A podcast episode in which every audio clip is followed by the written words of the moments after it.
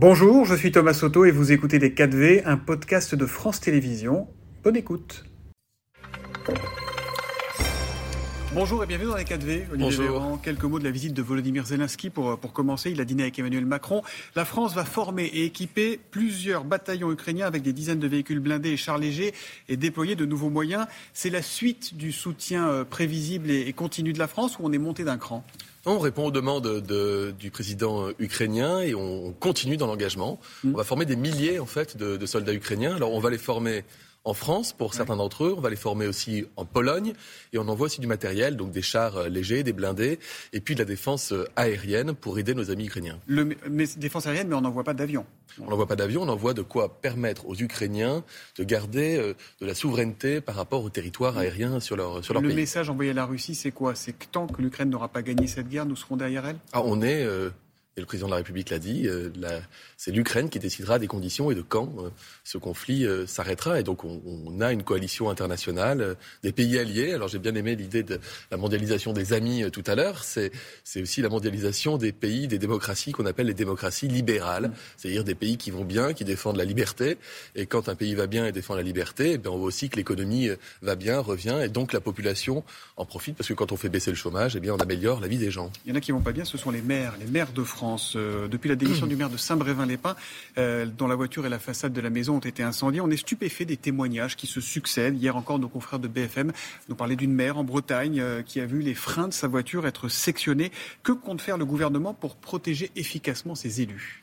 On voit qu'il y a une radicalité qui s'exprime dans les discours, sur les réseaux sociaux, au Parlement. Dans les actes, Avec de la violence sociale et qui, avec de la porosité entre le discours et les actes. Mhm à l'encontre des maires, à l'encontre des élus de la nation, pardonnez-moi, mais quand on dégrade, quand on mure une permanence parlementaire, quand on menace de mort des élus de la République, quand on, euh, on sabote une voiture d'un maire, ou quand on va cramer, euh, brûler son, son, garage, quand on inscrit des menaces de mort sur les frontons d'une université à l'encontre d'étudiants parce qu'on n'est pas d'accord avec leurs idées, c'est qu'il y a un truc qui ne va pas. On est une démocratie. le gouvernement pour mieux protéger ses élus? Déjà, peut-être affirmer que c'est absolument anormal. Et à chaque fois qu'un maire démissionne, c'est la démocratie qui recule. Mhm. Donc il va y avoir un 1300 plan. maires ont démissionné. Hein, il va y avoir un plan. Ouais, pour pas, pas, seulement pour cette raison-là, parce que c'est dur aussi. Euh, moi, j'ai une admiration totale pour les élus locaux, pour les maires, qui font absolument tout au quotidien pour la vie de leurs administrés. Ils ont le droit, en fait, au respect des gens, même quand on n'est pas d'accord avec des décisions qu'ils peuvent prendre. Donc, rappeler ça, c'est déjà la base. Ensuite, intervenir partout où il y a une alerte pour préserver le fonctionnement de la commune et pour assurer la sécurité des élus, c'est indispensable. Il y a un plan qui sera présenté cette semaine par la ministre en charge, elle s'appelle Madame Dominique Faure. Mm. Aujourd'hui, quand on s'en prend un maire, on risque un an de prison et 15 000 euros d'amende. Est-ce que vous allez durcir ces peines? Est-ce que vous le souhaitez? Je, alors, je ne peux pas vous dire aujourd'hui si c'est euh, au niveau du code pénal qu'il faut agir. Ce qui est certain, c'est qu'il faut être à l'écoute des maires. Il y a nos préfets, nos sous-préfets. Euh, ah, mais l'écoute, la qui, qui sont présents. Même le 29 à l'écoute, à l'écoute, à l'écoute, ouais, à l'écoute ça veut pas dire, ça veut pas dire merci d'avoir appelé et bon courage. Bah, c'est euh, l'impression du maire de Saint-Brévin. Vous l'avez appelé, il a dit derrière, il s'est rien passé. Non, attendez, moi j'ai appelé le maire de Saint-Brévin. Euh, il avait été déjà incendié au niveau de son de son domicile, d'accord. Donc c'est après, évidemment, juste après que je l'ai appelé. Euh, il faut que lorsqu'un élu dit je suis menacé, ou il y a des risques, etc., ils puissent bénéficier de mesures de protection. Elles existent. Il y en a actuellement beaucoup en cours, à la fois pour protéger des maires, mais aussi des élus de la nation. Hmm. Autre polémique, l'interdiction de plusieurs manifestations d'extrême droite dans Paris. Décision annulée dans deux cas euh, par le tribunal administratif. Le droit de manifester, vous le savez, on le sait tous, est reconnu comme une liberté fondamentale. Est-ce qu'il est possible d'interdire systématiquement ou de vouloir interdire systématiquement une manifestation parce qu'elle ne nous revient pas? On peut partir du principe qu'une manifestation, non pas parce qu'elle ne nous revient pas, mais parce qu'on considère que, par définition, toutes les garanties de sécurité publique ne sont pas assurées, de par la nature même de ceux qui appellent à manifester, peut justifier une mesure d'interdiction préfectorale, quitte à ce qu'elle soit réinterrogée. par les tribunaux localement, ce qui a été le cas notamment ce C'est quand même un désaveu, là, ce qui a été décidé par le tribunal administratif. La semaine dernière, on nous a dit comment avez-vous pu laisser une manifestation d'extrême droite se dérouler dans Paris?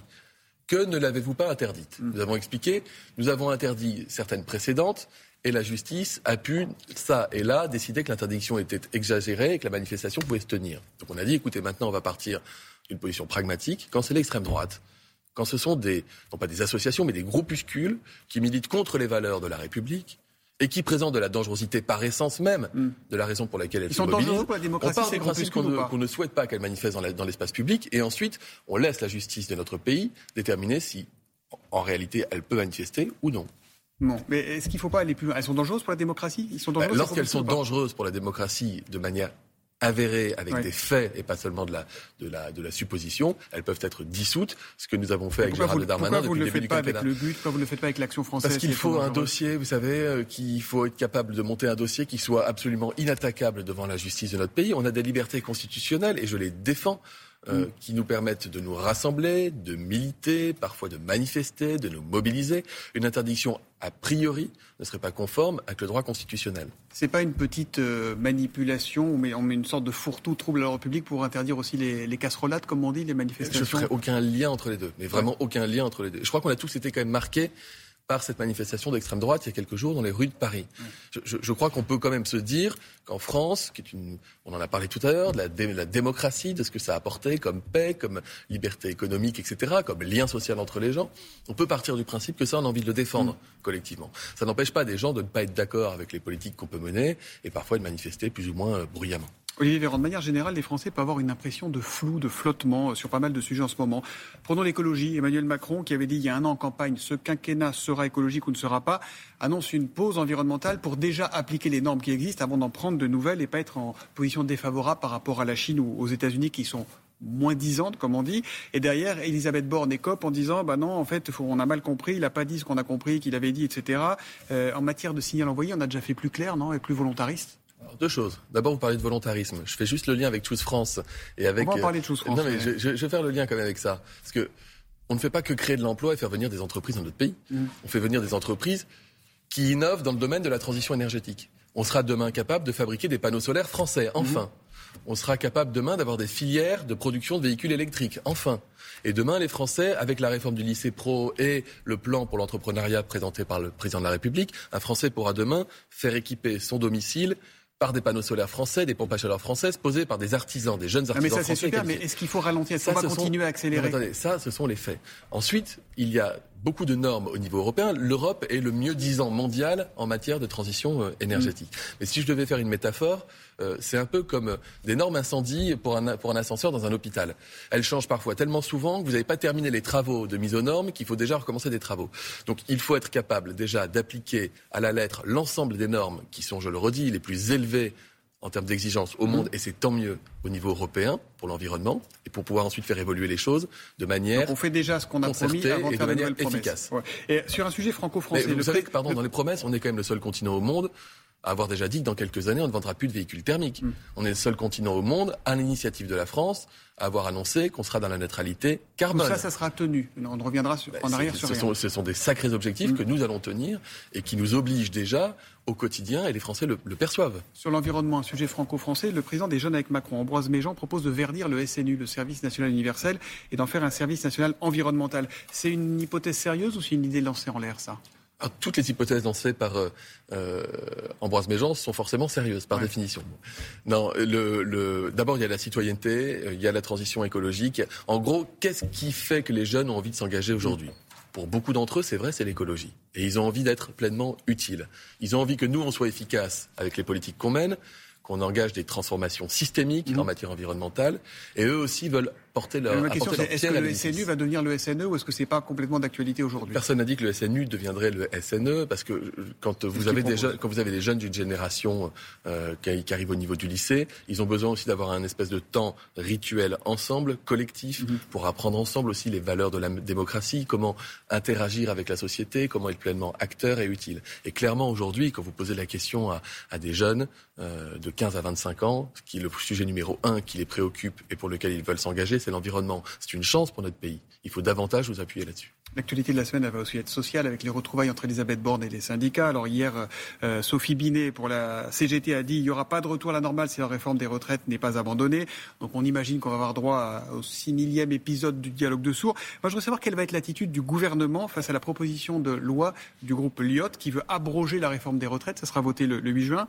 Vous ferez quoi? Vous ferez de l'obstruction? Vous ferez de l'irrecevabilité en disant que c'est pas l'article 40 pour parler un peu technique s'applique et que ce texte n'est pas recevable? Vous allez aller au vote? Ça va être quoi la position du gouvernement? D'abord, pardon, juste, ce ne sera pas un dialogue de sourds avec les syndicats, j'y crois pas du tout. Euh, ce sera la reprise d'un dialogue formel, parce que le dialogue, il n'a jamais été rompu. Et on dit aux syndicats, venez nous dire de quoi vous voulez qu'on parle.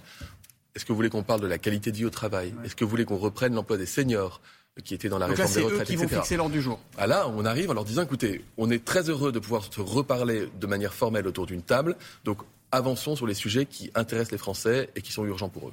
Sur la PPL du groupe Lyot. Moi, il faut qu'on m'explique comment, en moins d'une journée, on arriverait à défaire ce que les mêmes nous disaient qu'il était impossible de construire en 40 jours. Mhm. Je voudrais qu'on m'explique comment, en quelques heures, on peut décider de creuser la dette du pays de 15 milliards d'euros par an sans proposer de solution de financement. Ou alors, il nous propose des solutions de financement. Quel sera le comportement Aujourd'hui, il, finance, il finance la réforme des retraites sur le prix du tabac et de l'alcool. Je, n'ai aucun problème avec le fait qu'on augmente le prix du paquet. Enfin, on ne va pas mettre le paquet de clopes à 100 euros et la bouteille de vin à, à 50 systématiquement. Personne n'y croit. Donc il faut qu'ils nous expliquent. Est-ce qu'ils veulent, en échange de l'abrogation de la réforme des retraites, qu'on augmente les impôts ou qu'on baisse les pensions des retraités?